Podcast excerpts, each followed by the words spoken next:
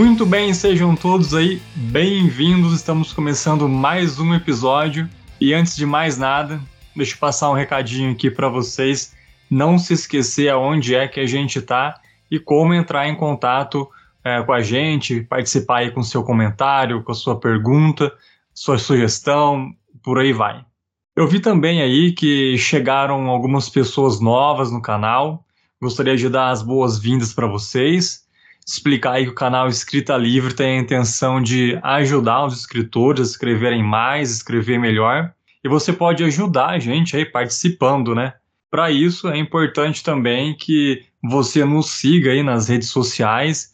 A gente está no Instagram como arroba escrita livre underline RA a gente também tem o nosso canal no Telegram, onde você vai ter acesso ali a outras dicas, consegue fazer comentários, tem alguns áudios que são exclusivos de lá também. E você também pode estar tá ouvindo a gente aí no, no site, onde é hospedado o podcast do Escrita Livre, além né, dos maiores tocadores aí de música e podcast que muito provavelmente você já tem.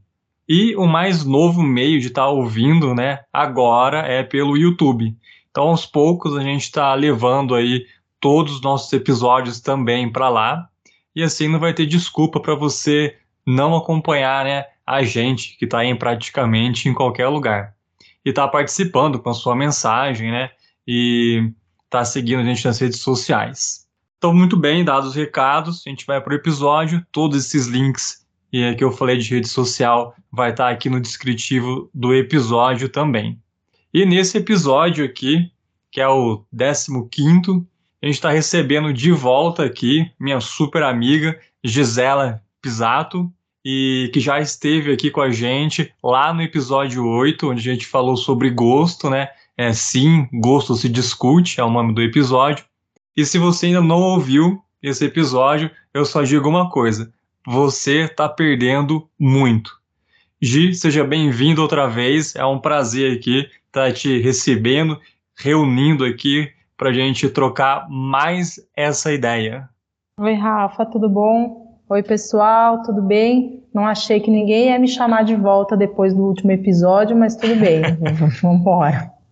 Como que foi aquele episódio lá? Como que, que foi a recepção para você? depois? Então, uh, foi, foi, foi até bom, sabia? O povo gostou. Eu, é. Por incrível que pareça, assim, deu um resultado bom. Eu achei que ia ser temerário e tal, e as pessoas iam se irritar com a minha pessoa mais ainda, mas não, foi, foi bom, foi tudo certo.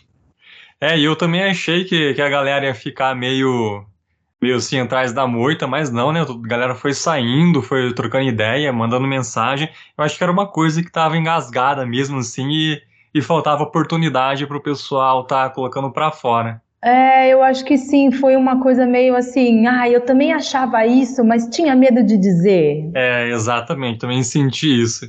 Mas que bom que nos encontramos aí com essas pessoas que têm essa linha de raciocínio aí também. Sim. Graças Bom, a Deus. Ah.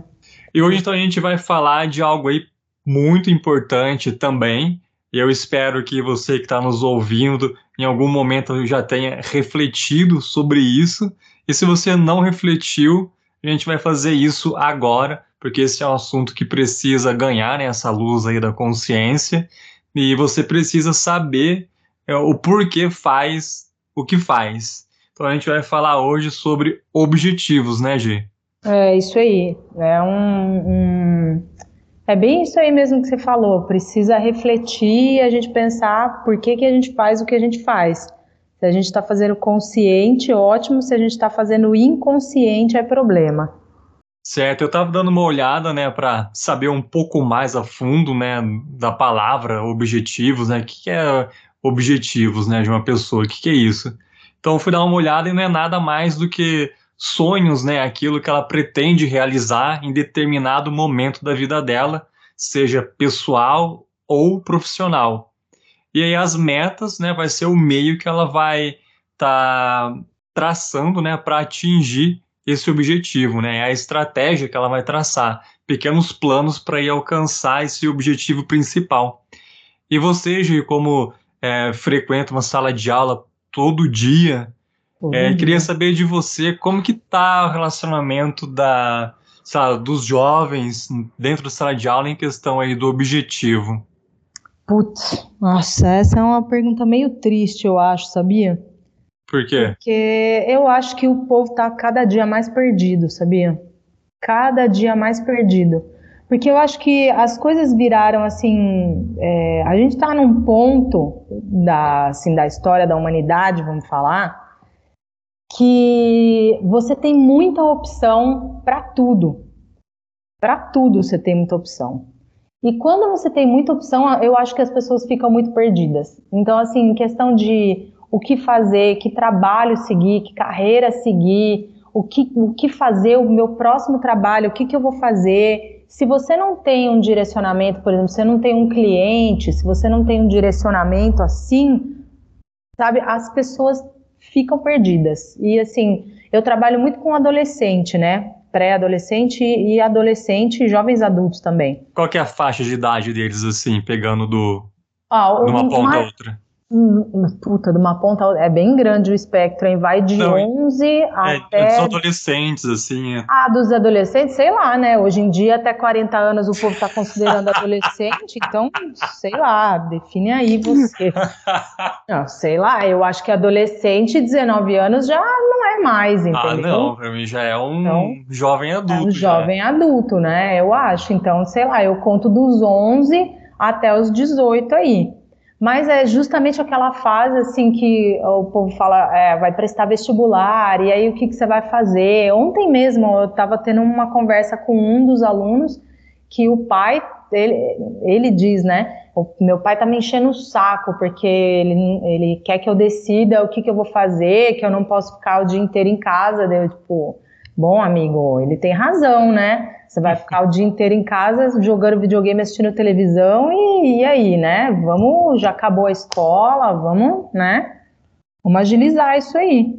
Mas eles estão perdidos assim em geral, porque às vezes, mesmo que o pai ou a mãe tenham uma profissão, vamos falar assim, bem tradicional, o pai é médico, a mãe é engenheira, enfim, eu tinha aqui um aluno que os pais eram policiais.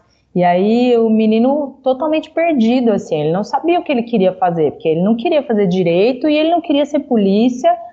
Mas assim, o que, que você quer fazer? Ah, eu não sei, não sei o quê. E aí fica nadando num lodo e os pais pressionam, e aí ele se sente pressionado pelos pais e, e, e não consegue decidir, entendeu? Então, que nem quando a pessoa quer trabalhar com desenho. Ah, o que, que você quer fazer na sua vida? Ah, eu quero trabalhar com desenho. Beleza, mas né, seja específico, porque isso aí é muito vago. Então, às vezes, o, a pessoa não sabe nem os campos de atuação que existem para poder escolher. Então, eu, eu sinto essa as pessoas em geral perdidas assim, elas só vão, sabe? Quando a pessoa só vai. Sim. E mesmo essas pessoas que estão, né, lógico, você conversou com eles aí na, na sala de aula, para quem não sabe, para quem não ouviu o episódio número 8 que a Gi se apresentou, é, você é professora de, de mangá, mangaká, né, Gi? que mais Isso. que você dá de aula lá? É, de aula é de, eu dou aula de mangá, de desenho e de aquarela. Então eu trabalho com ilustração e mangá, praticamente, além das aulas. Sim. Então, é, essas pessoas que não sabem onde ir estão dentro de uma escola tendo aulas de desenho para não se sabe o quê. Então, muitos deles eles querem trabalhar com desenho. E aí quando eles vêm assim, eu acho até bom, entendeu? Porque pelo menos tá, vocês querem trabalhar com desenho, então ao longo do curso a gente vai conversando a respeito disso, mesmo que não seja o objetivo, entendeu? É, alguns vêm que querem só é um hobby, então tem vários alunos assim da área de exatas. Eu tenho bastante aluno médico, por incrível que pareça, e eles assim, eles vêm porque eles curtem, entendeu? Eles gostam de desenhar. Então aí é um ok, hobby. é um hobby, é. Não tem a ver com mudança de profissão. É, não. Ó, difícil, hein? Peguei algumas pessoas assim nos últimos anos aqui mas é mais difícil. Ou as pessoas já vêm buscando alguma coisa com o desenho, ou eles vêm porque aqui eles gostam, é um momento relax da semana, enfim, é, é, é outra, outra vibe. Mas os alunos que vêm e eles querem, ah, não, eu quero trabalhar com desenho. Então tá bom. Então a gente vai falar sobre isso. Tem essa, essa, essa alternativa, isso, isso, isso e aquele outro. E hoje, assim, eu acho que a internet ela contribui tanto para você conseguir é, visualizar coisas que antes não existia, né? Então, ah, esse tipo de trabalho aqui antes ele não existia. Então, agora com a internet a gente tem esse tipo de trabalho, eu consigo fazer isso aqui. Mas eu acho que o povo fica tão perdido, tão ansioso com a internet que acaba sendo um mal maior do que um bem, sabe? Assim. É, então, inter... fala, pode falar. Não, a internet ela proporciona isso mesmo, né? Ao mesmo tempo que você consegue estar tá em contato com milhares de profissões, cursos e, e o que fazer, é, você acaba. É aquela questão do, do Netflix, né? Que você passa mais tempo escolhendo alguma coisa do isso. que de fato assistindo. Assistindo, é, exatamente isso aí. Então, e aí eles ficam nessa, assim, e, e, ao mesmo tempo, assim, tem muita gente que, ultimamente, muita gente procurando aprender a desenhar porque quer trabalhar com design de games. Tá, ok, ótimo, você tem que começar por aqui, mas você sabe o que, que um designer de games faz? Eles não sabem. Então aí tem que fazer uma pesquisa, tem que ir atrás, porque não é só desenhar, você tem que ter outro tipo de habilidade, tem que saber lidar com o computador, dependendo do que você quer fazer, você tem que lidar com programação, enfim, várias coisas assim. E aí você vai, né, levando mas é, sem assim ter um objetivo muito claro fica difícil. No curso, por exemplo, de desenho, a gente, a gente tem um objetivo. Então, tem lá no final do curso, você tem que estar tá dominando esses e esses e esses é, pontos, essas e essas habilidades. Então, existe um objetivo que eu estou sempre em cima deles e, e direcionado para isso. Mas é assim, e para sua vida, né? Você, e aí, você tá, quer ser design de games, e aí você vai terminar esse curso e vai fazer o que depois? Ou você tá fazendo outro curso junto? Ou você tá pensando se vale a pena uma faculdade ou não? Você abriu um, um perfil no ArtStation, por exemplo? Você está fazendo outras coisas e as pessoas parecem que estão meio perdidas. Então a gente tem que sentar com eles, conversar, sei lá, fazer meio papel de pai e mãe, que também parece que estão perdidos nesse mundo, porque acho que pai e mãe não acredita muito que dá para viver de desenho, que dá para viver de game, entendeu? Que dá para viver de escrita. Então, ainda fica muito essa briga de assim, não, mas você tem que fazer alguma coisa que vai te dar dinheiro, menino. E, e eles ficam mais perdidos do que deveriam. É, eu concordo plenamente. Eu acho que tá, talvez a próxima geração, a deles, assim, por exemplo, já vai ser é, a geração que vai entender que essas coisas é, é possível, né? Ser Sim. um profissional dessa área sem ter essa, né, essa visão de que parece que é um negócio que. Não uma sei, de criança. Né? É, uma brincadeira, é. um passatempo, né, que não vai dar muito certo, que você vai passar fome, essas coisas. Então acho que o caminho mesmo ali, além de, de você tentar procurar os teus objetivos, né, tanto pessoais quanto profissionais, é, o caminho é você estar tá investigando, né, disso aí, o que que te faz bem, né? Quem é, sempre foi dos números, por exemplo, vai acabar indo para engenharia, para matemática, áreas mais exatas. E quem gosta de ler, por exemplo, vai para letras. Quem gosta de desenhar, tenta procurar algo mais voltado aí para arquitetura, ilustração, design.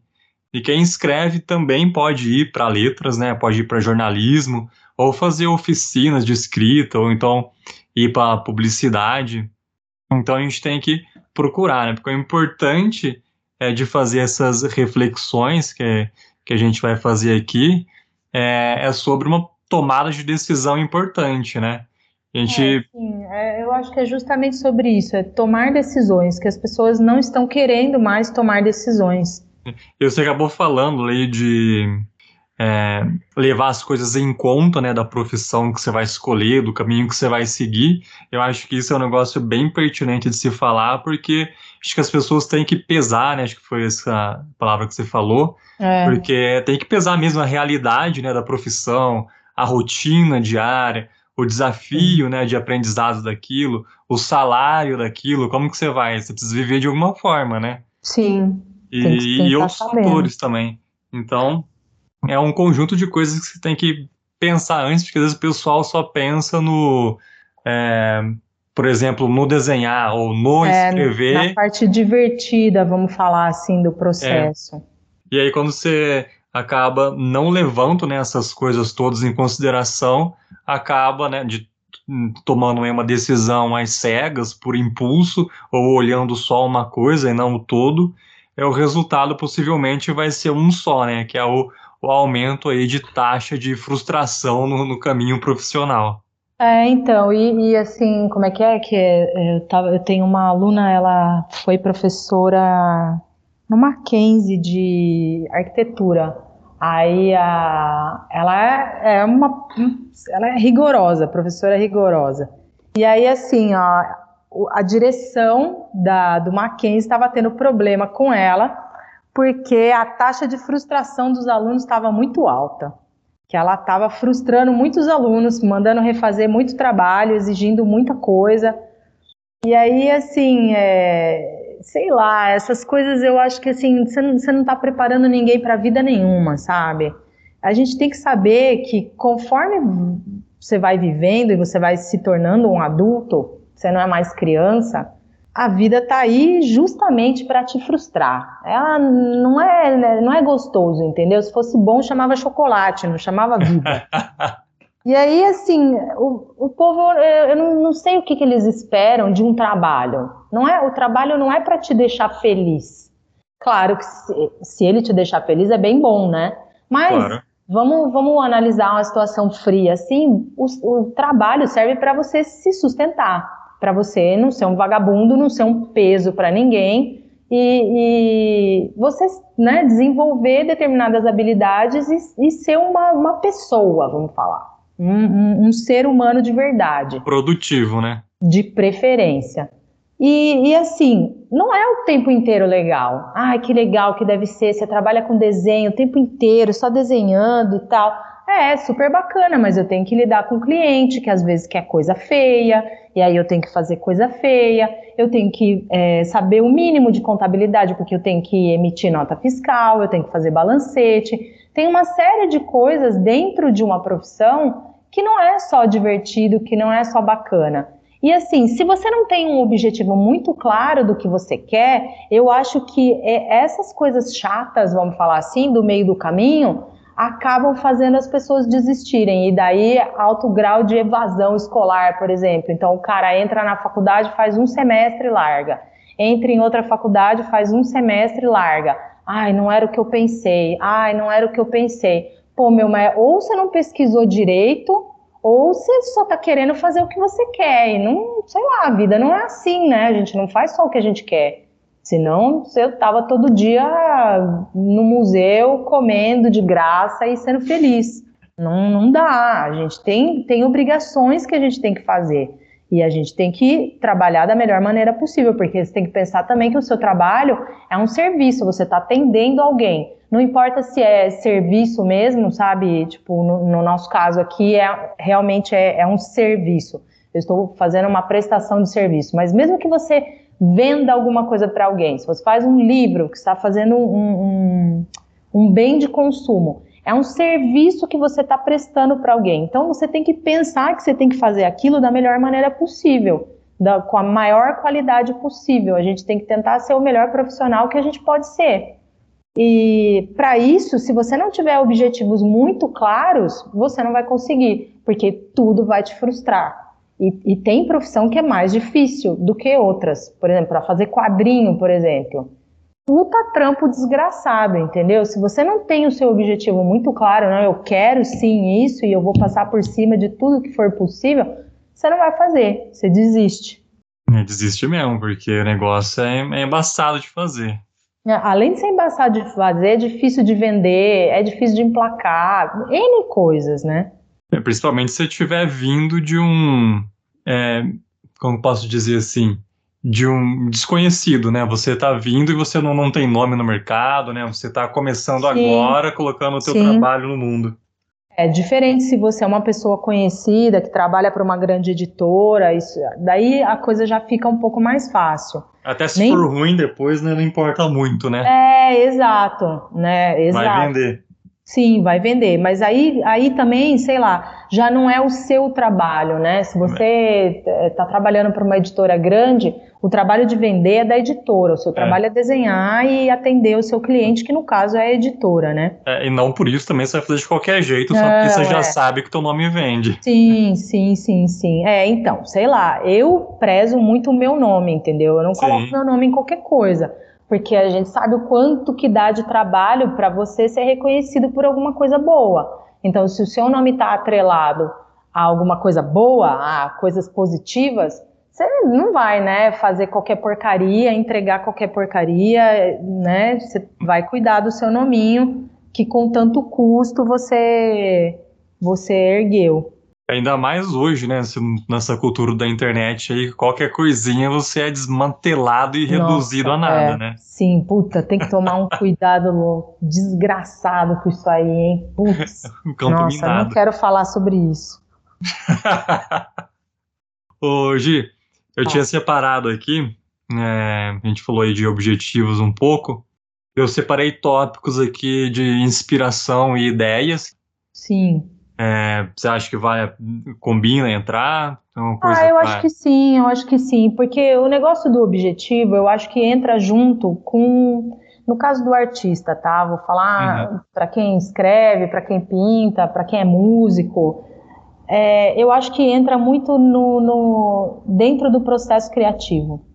Se você está desenvolvendo alguma coisa, uma peça de arte, um livro, um produto, enfim, qualquer coisa você tem que ter um objetivo com aquilo lá, um objetivo final, até aonde eu quero chegar, o que, que eu quero que seja o meu produto final, independente do que for. E aí, no, no nosso caso, pessoas que trabalham com criatividade, eu acho que tem uma, ainda existe uma cultura muito perniciosa em relação ao que a gente faz e o como a gente faz.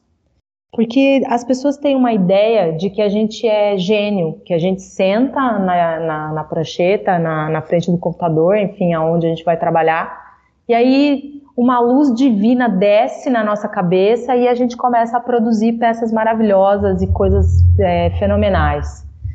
E não é assim, né? É, isso aí exige um esforço. Se você não tiver um treino, um, um um objetivo. Uma um, bagagem, né? É, uma bagagem, um tempo de criação, um tempo para você desenvolver aquilo. Então, se você não sentar todo dia sua bundinha na sua cadeira lá, de determinado a determinado horário e fazer as coisas um pouquinho, elas não vão sair, não, não tem esse negócio de inspiração.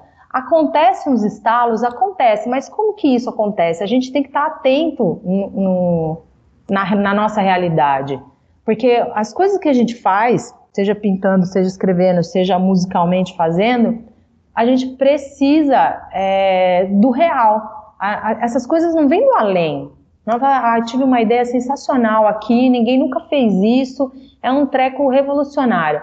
Não, eu vou pintar alguma coisa que seja inteligível para alguém. Então é uma paisagem, é um que seja uma cena de fantasia, mas ela tem que ter base em algum lugar da realidade. Senão eu não crio conexão com, com a pessoa que está vendo o meu trabalho. Então, então a, a arte imita a vida, então.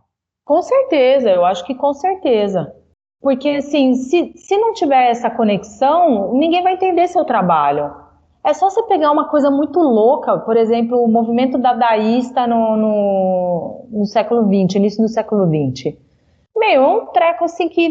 Mas nem que, sei lá, nem que fosse sensacional, não ia para frente aquilo. Porque não tem conexão com nada, não quer dizer nada, não é nada, é uma, uma zona. E isso aí não, não cria uma empatia com ninguém. Então você não tem um público que, que queira consumir aquilo porque aquilo não te diz nada.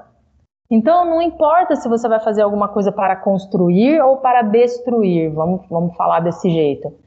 Você tem que atingir as pessoas de alguma maneira e elas têm que ter, ver no seu trabalho uma conexão com alguma coisa. Porque senão não faz sentido, certo? Ah, isso aqui, que coisa estranha, isso aqui não, não quer dizer nada para a pessoa. Então você tem que ter uma conexão. E se a gente não está atento na realidade, a gente não consegue esses estalos.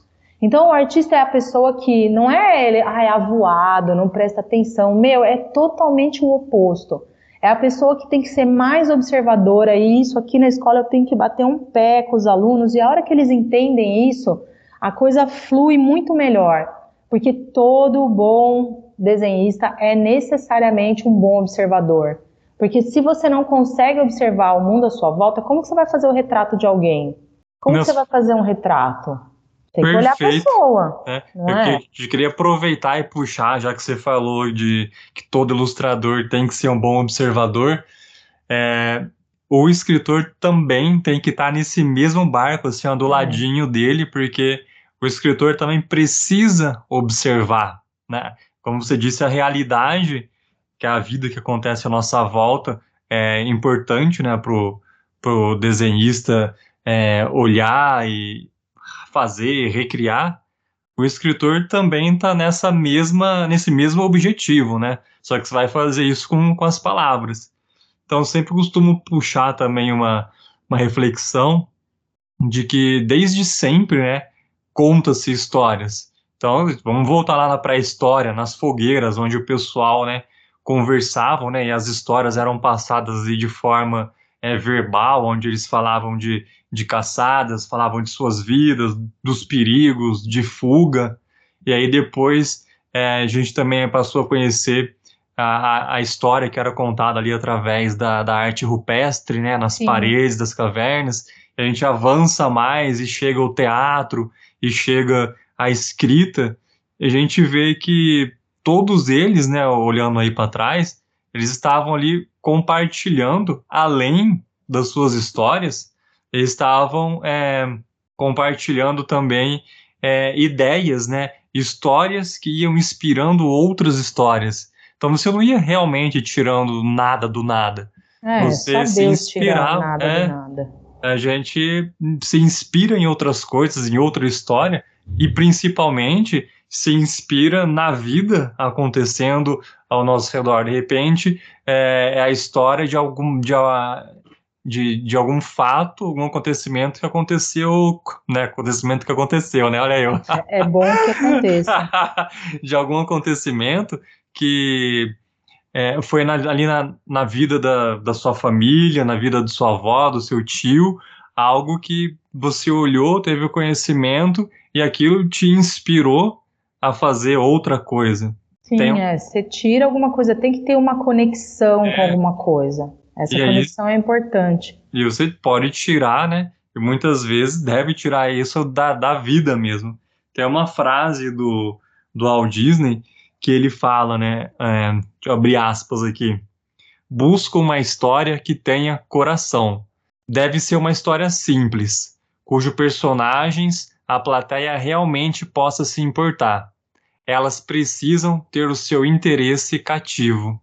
Então, a gente é né, busca né, histórias ali que tenham acontecimentos, que tenham é, coisas atingindo sentimentos das pessoas, né, mexendo com alguém de alguma forma. Mesmo que a história né, seja simples, ele não, não, não, não tá falando de uma história mirabolante, incrível, salvando a galáxia. Não, pode ser uma história simples, mas essa história tem que ter coração, ela tem que atingir alguém, né? Quem? Tem que ter alguma conexão com a plateia, isso, né? né? E a plateia se importar com isso, né? Porque então, se importando é que vai ter o, o interesse cativo, como ele fala. E agora me fala uma coisa você que escreve, é possível você começar a escrever uma história sem saber onde você quer chegar? Não, essa é uma pergunta que é recorrente, né? De, por exemplo, como que eu faço para escrever uma história, é, coisas desse tipo. Então, não, você precisa saber, no mínimo, algumas coisas da sua história, né? Da história que você quer contar. Já começando para uma pergunta dessa, é você se pergunta, o que, que eu quero passar com essa, essa história, o que eu quero contar? E aí você vai começar a, a colocar a tua mente para trabalhar, para criar coisas, situações, personagens, o conflito dele que converse com isso que você quer passar, por exemplo. E aí, quando você começa a escrever, a criar, você tem que saber para onde essa história tem que ter um final, né? Você não vai Sim. sair escrevendo e, e, esperar, né, que a inspiração chegue e aí você cria o final. É, um final mirabolante onde é. ninguém imaginou e, tipo, é, você tem que saber. É, eu acho que é que, sei lá, é uma coisa que é óbvia, né? Ou deveria ser é. óbvia, mas as pessoas meio que perderam isso aí. Hum. Ficam achando que é tudo uma mágica. Porque as pessoas, já reparou que as pessoas realmente, a maioria das pessoas que não está nesse meio nosso, eles não sabem exatamente o que a gente faz? É, mas tipo, você escreve o quê, né? Como assim? É, e como, como assim? mas, mas você trabalha? Você só escreve? Você é, só desenha? Você só escreve ou você trabalha? não tem isso. E sabe o que é o pior? Eu não sei como responder uma, uma pergunta dessa, sabe? Eu, eu, não sei como ser objetivo. E porque eu acho, eu não sei se é, se é uma inocência ou se a pessoa realmente é, sei lá, viva, vive do, do, do outro lado da nossa realidade e não vê aqui direito. E aí é, fica não, meio até difícil de sim, falar. É. é. É, não, mas eu costumo responder assim, não, desenhar é o meu trabalho, eu, é o que eu faço para viver. E aí, assim, é, algumas pessoas não conseguem conceber isso, né? Sim. E, e por isso que eu. Mas eu acho essa visão aí de, de que o, o artista é um gênio. E aí as pessoas não ficam. É, porque também, ó, eu não sei. Eles, é tudo uma, um bolo que tá nessa coisa do imaginário coletivo aí, que o povo acha que, que eles sabem como funciona. Então, ah, Mozart era um grande gênio, Van Gogh era um grande gênio, Stephen King é um gênio. Então, mas você sabe alguma coisa dessas pessoas? Ou você só viu o produto final? E hoje eu acho que ainda por cima a internet ela é, só reforça isso aí. Porque no meu caso, por exemplo, no caso do, do artista visual, você entra lá no Instagram, por exemplo, e aí você tá lá rodando seu feed e você só vê trabalho sensacional cada trabalho assim que assim é a, é a, dose diária de humildade, né? Porque todo mundo só postando maravilhosices. Mas meu, como que essa pessoa chegou nesse trabalho? É todos os trabalhos que ela faz são maravilhosos? Não, ela só posta os bons, né, fi? É uhum. É só coisa boa que ela posta. Não vai postar coisa feia, estragada, porcaria. Não vai botar um negócio que ela fez e que ficou ridículo. É postar fracasso, né? Exatamente. E aí isso reforça meio essa ideia da genialidade, de que tudo que a pessoa faz é genial, é maravilhoso, que ela não erra, não sei o quê. Então, sei lá, se você, você foi atrás de saber lá a vida do Mozart, ah, mas com sete anos ele já estava dando concerto. Tava, mas você sabe que ele estudava piano desde os três? Você sabe que o pai dele era músico também?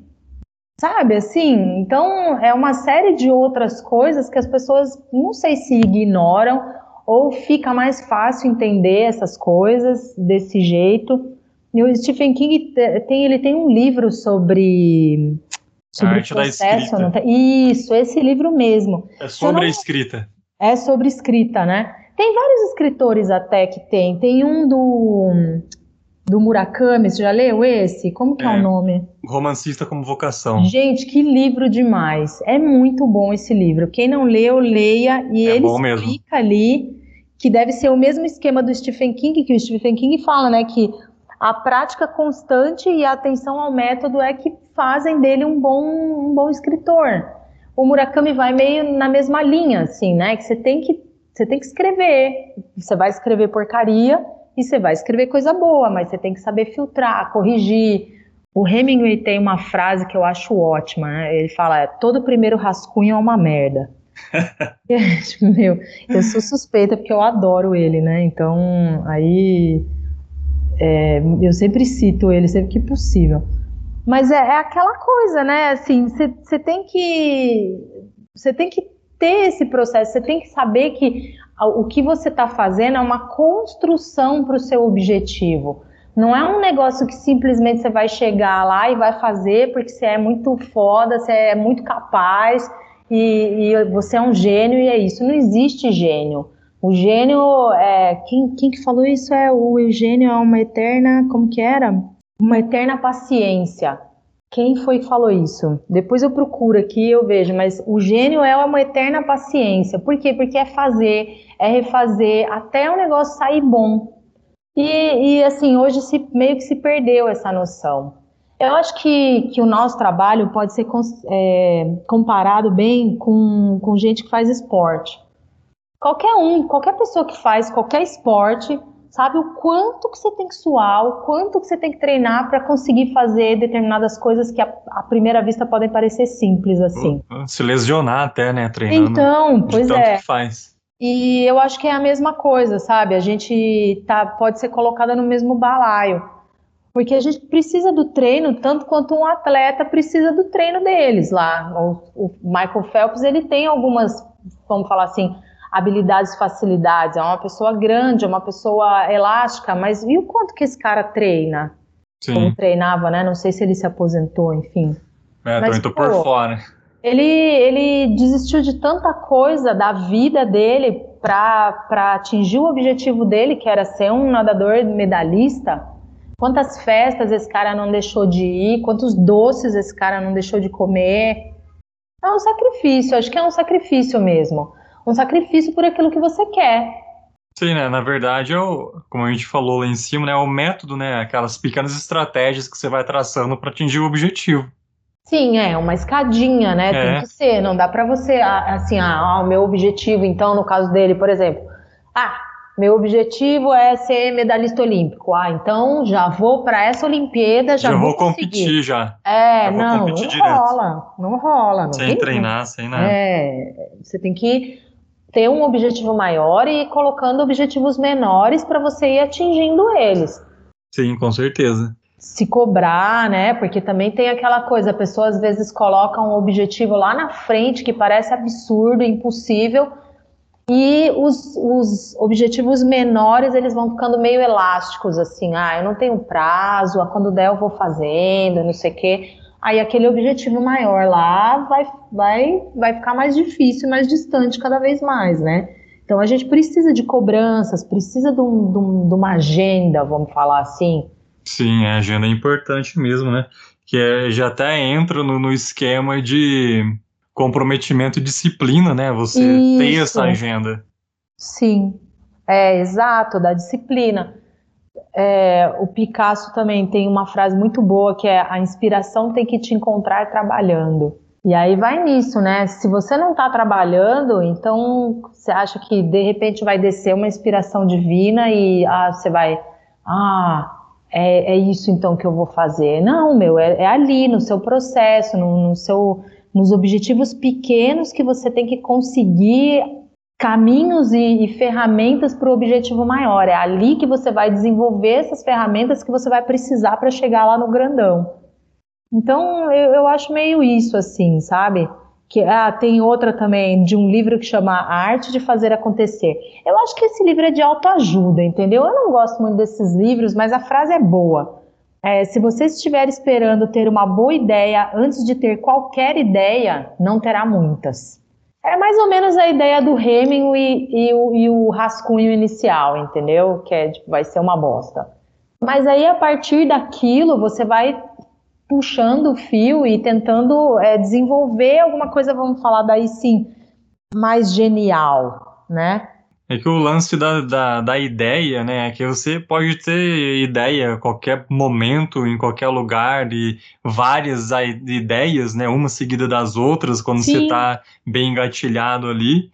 E aí o, o problema disso é justamente você não estar tá preparado para, talvez, aí, armazenar essas ideias para você usar depois, porque nem sempre, como o Picasso falou, você está trabalhando naquilo, né? Às vezes é, você está em outra sim. coisa. Sim, tá com, tá é. com outra coisa na, na, na, na, frente, né? E outra, né? Nem todas as suas ideias vão servir para alguma coisa, né? Sim. A gente às vezes tem umas ideias bem merda.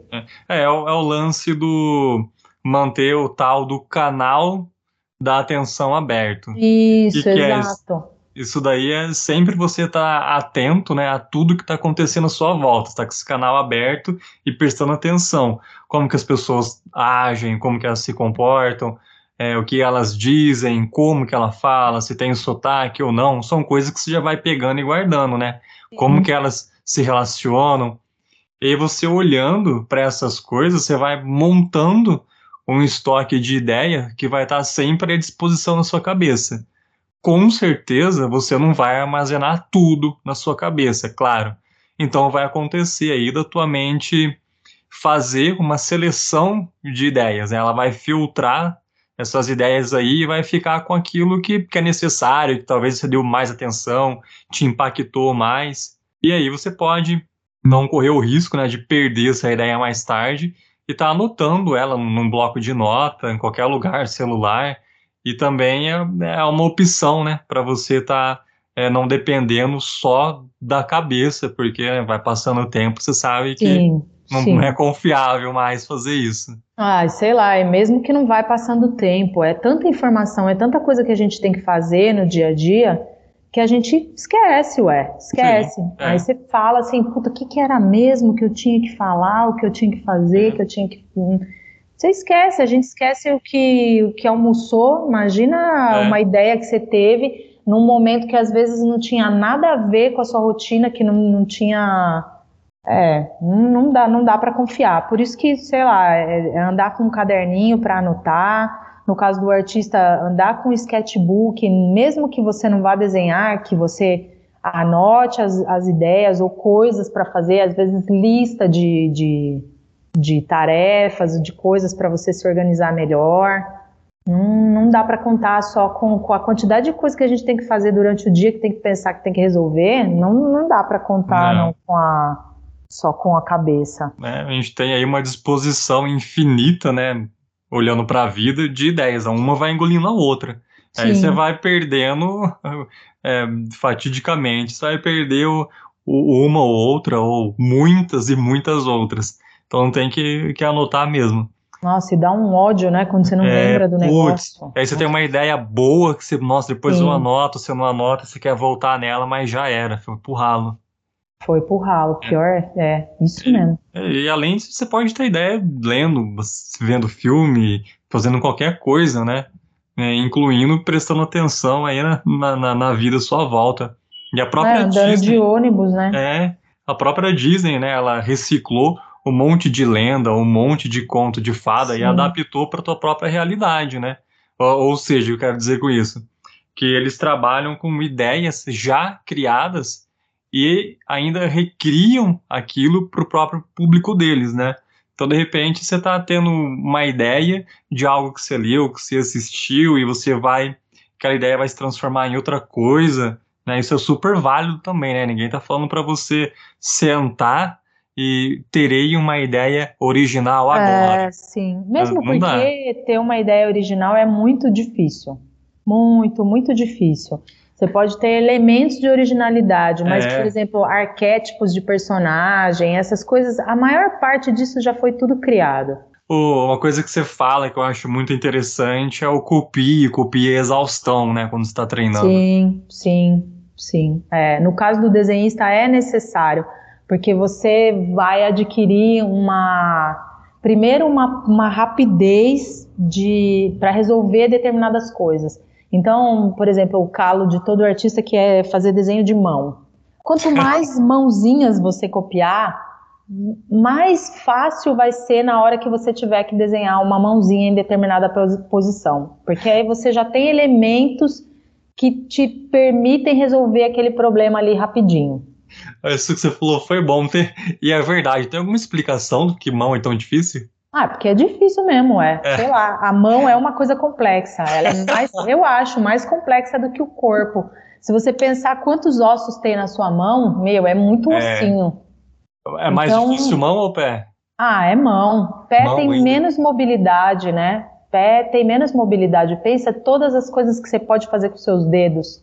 Sim. Pode movimentar eles em conjunto, pode movimentar eles sozinhos. É, é, é mais complexo.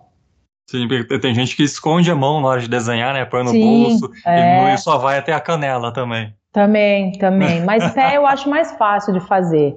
Pé é uma coisa assim que você resolve mais fácil. Tem a, a vamos falar assim, a formulinha para você desenhar os pés é mais fácil. Ah, tem um macetezinho? Ah, tem, tem construção de tudo, né? Como a oh, gente yeah. tem construção de rosto, construção de corpo, tem construção de pezinho, construção de mãozinha, mas a mão é bem mais complexa. Porque pensa no pé, os seus dedos não, não, não tem muito o que fazer com eles, né? No máximo aquele povo consegue fazer um joinha com o dedão do, do pé. Mas não dá para você, sei lá, comer de hashi com o pé. Eu acho que não dá, né? Deve ser. Não, então, mas tem então gente que dá assim, quem não tem mão usa o pé então, como se fosse mão. É, tem, então, mas os movimentos são mais limitados, porque é, é, a, a, a, vamos falar assim, o membro em si não é tão complexo quanto o membro superior. Então, por isso que eu, é difícil. É, é difícil porque é difícil mesmo. Não tem uma explicação muito científica para isso. Só tinha para acrescentar como comprometimento e disciplina é que para atingir né, os objetivos, a gente tem que seguir a risca aquilo que, que a gente planejou. E seguir a risca isso vai exigir comprometimento né, e disciplina. E muitas pessoas acham isso chato, né? Porque é um pouco chato você estar tá amarrado né, a uma disciplina. Vezes a gente ouve essa palavra disciplina e automaticamente vai associar um negócio chato de fazer, engessado, é, que vai ser muito longo. E realmente, né, às vezes é, é isso mesmo, né, mas tem que encarar do, da melhor forma possível, né, pensando no objetivo seu, né, senão você nunca vai conseguir conquistar aquilo que você tanto quer, né? Ao tal do sacrifício do atleta, né? É, sim, sei lá. Depois de muitos anos, é, eu cheguei à conclusão de que disciplina é liberdade. É, é a sua. A, a, você quer liberdade, tem a disciplina. Porque se você tiver essa disciplina de estudo, essa disciplina de horário, você consegue fazer o que você quiser. É, sei lá, para tudo isso aí. Encaixa em tudo, não só no trabalho, na vida, para tudo. É, foi bom você ter falado isso, né? Porque a gente tá falando aqui, às vezes, coisa de, de trabalho, de arte, porque é as áreas mais que a gente tem afinidade. Mas você pode levar isso daqui para o âmbito sim, pessoal da, vida, da sua vida. É, né? sim, como um todo. Um para tudo, sim. né? Então, se você obedece horário, se você é uma pessoa que cumpre horário, se você é uma pessoa que cumpre tarefas, meu, sua vida vai ser muito mais fácil, você vai ter liberdade de fazer mais coisas e, e sei lá, escolher melhor as coisas que você quer ou não fazer. Eu acho assim, me incomoda um pouco essa, essa coisa de hoje, que as pessoas têm essa noção de que assim, liberdade é você não ter consequência. Então eu posso fazer o que eu quiser. Isso não é liberdade, né? Isso aí é ser inconsequente. E essa coisa também de que não, não pode existir sacrifício, a gente tem que ser feliz, a gente é, tem que fazer tem o que jeito. dá prazer. Meu, não tem como você levar uma existência minimamente decente se você não tiver sacrifício, se você tiver o tempo inteiro só pensando em se satisfazer de qualquer maneira possível, entendeu? Que pensa numa comida, sei lá. Ah, eu quero só comer lanche McDonald's todo dia, é, o dia inteiro. Meu, você vai morrer, entendeu? É. beleza, você pode, mas arque com a consequência, entendeu? E aí você tem a liberdade de escolher isso, mas vai ter que lidar com as consequências. É aquele negócio, é agradável, mas não é bom. É, pois é. Voltou lá no negócio que a gente é. falou. Exatamente, é você falou de disciplina aí, né? De, de fazer a, as coisas, né? meio que ter uma agenda, as coisas que você vai cumprir fazendo. Isso é bom também porque vai te ajudar a não procrastinar, né? Você já tem as coisas para você fazer. É, então, e, é, o negócio do, da procrastinação eu acho que é um problema, porque é, claro, né? Não preciso nem falar, mas é, é falta de disciplina. E é também um pouco de falta de vergonha na cara, né? Porque assim, o que, que você está fazendo enquanto você não está fazendo o que você deveria estar fazendo? Tá olhando um Reels, um TikTokzinho. Pois é, meu, esse comedor de tempo absurdo, né? Você, ou sei lá, tá fazendo qualquer outra coisa que naquele momento não era urgente. E aí, o que você deixou lá para trás, uma hora vai cobrar o preço, você vai ter que fazer. E aí? Você, vai você corre de, de madrugada. Dormir. Então, pois é. Olha que, que vida louca. Daí você fica nessa. é um, é um ciclo vicioso isso aí, que, que é difícil de ser quebrado. É, com certeza. Não tô falando que eu nunca procrastinei, não, né? Seria mentira. Ah, mas ó, eu acho que é impossível a pessoa que, que assim, humana, normal, que nunca, nunca fez isso com qualquer coisa. Ou Meu, só umas vezinhas só, né? Nem foi Mas muito. sabe, que seja com escovar os dentes, ah, daqui a pouco ah. eu vou, vou ficar aqui mais 10 minutos, entendeu? Qualquer coisa.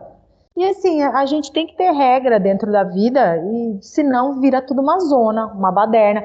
Pensa uma, uma casa de uma pessoa que, que não tem organização nenhuma, que ah. deixa a louça para lavar, que deixa o quarto para arrumar. Ou esse povo que fala assim, mas por que, que eu vou arrumar a cama se depois eu vou dormir nela de novo? Ué, né? por que, que você vai tomar banho se vai se sujar de novo? Então não toma, não é? É, tem gente que não toma mesmo. Então, mas isso aí tem consequências, entendeu? Tem, isso aí tem. cobra o preço de. Consequências no coletivo ainda. Exatamente. Você vai ser socialmente execrado. Vai ser, vai ser uma pessoa que vai ser colocada de lado. Ai, caramba. Muito bom. É, eu separei aqui algumas perguntas que talvez, né, você aí é escritor e depois se você quiser implementar algo assim parecido para ilustrador, o que corresponde, separei aqui algumas perguntas, três perguntas só, poderia ser várias, mas peguei só três que é para te incentivar aí. Perguntas para se fazer antes de escrever, no caso. Então, primeiro é para quem que você escreve. Aí você pensa no seu leitor, teu público-alvo, pesquisa a respeito disso, né? Que a pesquisa é uma coisa importante que deve fazer parte da rotina do escritor, acredito que do ilustrador também, né? É, então, a pesquisa eu acho, sei lá, eu, eu tenho formação historiadora, né? E aí eu acho assim, a pesquisa um negócio muito, muito importante para tudo. Então, é, por exemplo, eu estou fazendo agora um, um trabalho para uma editora que vai publicar uma, um conto medieval. E aí eles querem 10 ilustrações e mais uma capa tal. E aí eu fui conversar a respeito do texto, o que é que eles queriam e tal. E aí eles me passaram o texto, eu li o texto. E aí você tem que fazer uma pesquisa a respeito de que estilo você vai usar naquele trabalho, o que, que, que público, qual que é o público-alvo, como que você vai atingir esse público com o seu trabalho, porque a ilustração é contar também uma história, ela é o apoio do texto. Uhum. Então, você precisa fazer as duas coisas conversarem, né?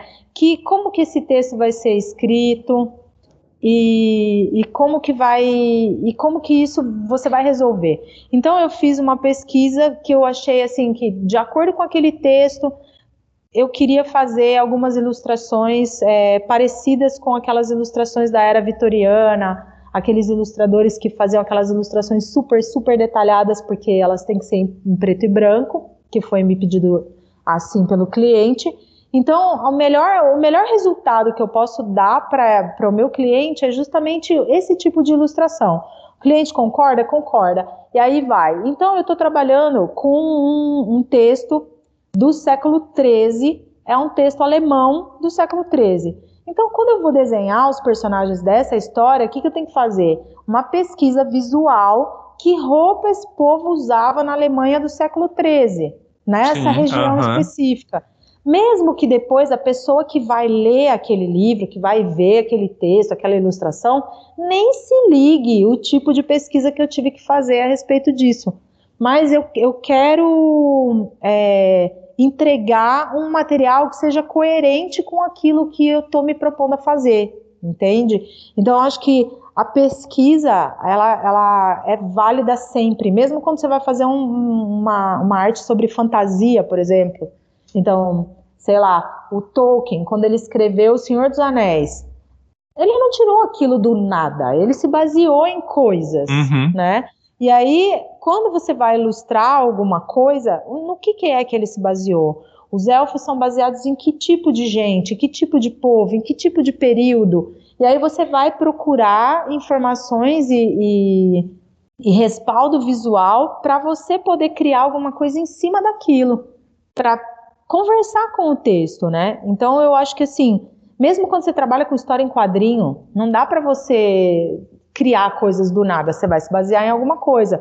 Tem que ser feita uma pesquisa visual para te dar respaldo para você atingir o seu objetivo final. Beleza, então a pesquisa aí evite que você faça besteira, né? Um Sim. resumo do resumo. É, porque ela te ajuda também a ter uma coerência dentro daquilo que você está fazendo, né? Sim. A próxima pergunta é: qual o objetivo da sua obra? É uma obra de entretenimento? É uma obra que você vai levantar alguma questão importante? Essa tua história vai defender algum ponto aí que vai levantar essa questão para os leitores, né? Vai ser debatido. Então, pensar no objetivo do porquê você está fazendo, escrevendo essa história é importante e tem que ser levado em consideração. Porque. Ah, fale, pode falar. você. Não, fala você primeiro hum. da. Não, eu ia para a próxima pergunta, mas. Ah, não, pode... eu, eu, acho que é bom falar disso, assim, do, do, do objetivo final, né? O produto, seu produto final vai ser entregue para qual público? É, então, se eu estou fazendo uma história infantil, eu não vou fazer uma ilustração que não vá agradar a criança, né? Que não chame Sim. a atenção de criança. Então, sei lá, é meio isso, assim, parece óbvio, mas às vezes, né, é. não é. Por que, que o leitor vai se importar com a sua obra? E isso aqui, né, é a hora que você meio que tem que se colocar aí no, na pele do leitor, né, e o que, que você gostaria de ler, né, o que, que você gostaria de estar consumindo também. Porque geralmente a gente vai para aquela, né, de, pô, vou escrever histórias que, por exemplo, ah, eu gostaria de ler, que eu gostaria de ter lido, então, meio que você está colocando né, o, teu, o teu gosto ali também. Você está escrevendo algo que você gostaria de ter lido, mas não leu. Então, a gente tem que se pôr na pele de, de leitor, né? Que eu acredito que todo mundo aqui foi leitor antes de ser espera. escritor, né? A gente espera realmente. Não tem como ser um escritor sem ser um leitor. Você vai escrever algo assim muito superficial, sem profundidade, vai conversar com pouquíssimas pessoas e ainda não vai ser um texto bem escrito, né? Claro. Sim. É mais ou menos a mesma coisa pro, pro ilustrador, né? Se você está fazendo uma coisa, é se você está fazendo aquilo, porque o ilustrador, o desenhista, ele tem muito. Não é como o escritor, né? Que você tem um, um a sua obra demora um pouco mais para ficar pronta, né? Sim. No caso do desenhista, a gente tem, tem assim, a, vamos falar assim, o bônus de eu poder fazer algumas peças só porque eu quero, só por diversão. Então eu posso fazer assim coisas não vendáveis, sei lá, com o objetivo só de agradar a minha própria pessoa e sem precisar pensar muito em quem está pedindo e sem precisar pensar muito que aquilo tenha um objetivo final. Mas quando você está fazendo alguma coisa para outras pessoas, você tentar se manter, que nem você falou, para que, que é que serve essa obra aqui? O que, que ela quer mostrar? A gente tentar acompanhar o objetivo daquilo que a gente está fazendo. Senão fica uma coisa jogada no meio ali, no caso do, da uma ilustração, um desenho jogado no meio do texto que não, não, não se aplica ao contexto, não, não, não precisaria estar tá ali, vamos falar assim.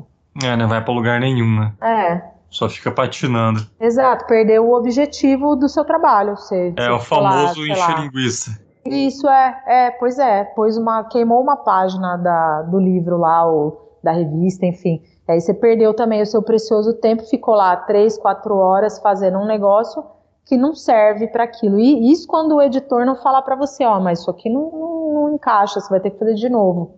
É, mas então é bom. Gente, a gente convenhamos, né? Tem alguns editores que estão inclusive diretores, né, indo assim para cinema também, que estão deixando passar cada coisa, né, que é inacreditável. Ah, eu não sei o que, que acontece com esse povo, sabia? Que, que a gente não deixaria passar, mas como é, alguém lá sim. deixou? É, pois é, o cara tá, tá sendo pago para isso, né? É, Sei é lá é o que se passa. Mas assim, se você tá trabalhando com uma pessoa que tem um...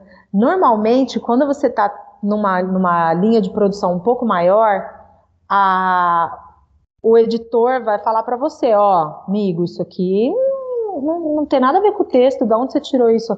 A que parte se refere? Eu quero isso, isso, isso e aquele outro. E aí você vai ter que fazer de novo. Sei lá, eu não gosto de ficar refazendo coisa. Ah, não, é chato, né? Então eu procuro fazer bem feito logo da primeira vez, porque eu sou preguiçosa. Mas tá certo. Acho que a gente falou bastante, né, gente? Ficou claro? Você acha que o pessoal vai entender aqui os objetivos? Ah, eu acho que sim. E se não entender também, manda pergunta, a gente responde é, de novo. Exatamente. De repente, se tem uma questão que a gente não pegou aqui, é, já faz um, vamos fazer notas de rodapé aí. Já, já responde todo mundo de uma vez. Então, Gia, agradeço aí mais uma vez aí o teu tempo aqui com a gente pode ficar à vontade, o microfone aberto para você fazer a tua divulgação aí à vontade. Obrigada, Rafa. Obrigada, pessoal, pela audiência. É sempre um prazer. Podendo, estamos aqui. É só chamar. A gente dá um jeito. Bom, eu tô aqui na Artefato Escola em Campinas. É, Para quem quiser conhecer a escola, é www.artefatoescola.com.br. O Instagram da escola é @artefatoescola. O meu Instagram pessoal é @gisapisato, pisato com dois Z's e dois T's. Uh, que mais? Tem um canal no Telegram que se chama Artefato Escola. Não, mentira. É a formação do, do a formação do artista. do artista, isso. Nesse canal do Telegram tem toda semana tem um áudio curtinho, não é igual super super, a super produção do Rafael, ah. não. É um áudio curtinho, de no máximo 20 minutos, a respeito de trocentas coisas que estejam inseridas no mundo da arte. Então, tem desde como montar um portfólio até, o, sei lá. Como o é, lápis é feito. Exatamente, como o lápis é feito, fala de história da arte, fala de um monte de coisa. Então, quem tiver interesse, é só colar lá, aperta lá o participar do canal, entrar no canal, nem sei qual é o botão. Não precisa, não tem autorização, não tem nada, é só entrar. E é isso. Agradeço mais uma vez o convite. Aqui é escoteiro, sempre alerta, sempre apostos. Precisando é só chamar. Beleza, obrigado, Gi. Como já é de costume de todo mundo, todos os links vai estar aqui na descrição do episódio. É só você pegar ali, copiar e seguir a Gia aí, mandar pergunta pra gente, ficar à vontade para trocar ideia. Então, um forte abraço aí, a gente se vê no próximo episódio, episato aí, né? Nossa, beijos, pessoal. Beijo, tchau. Tchau.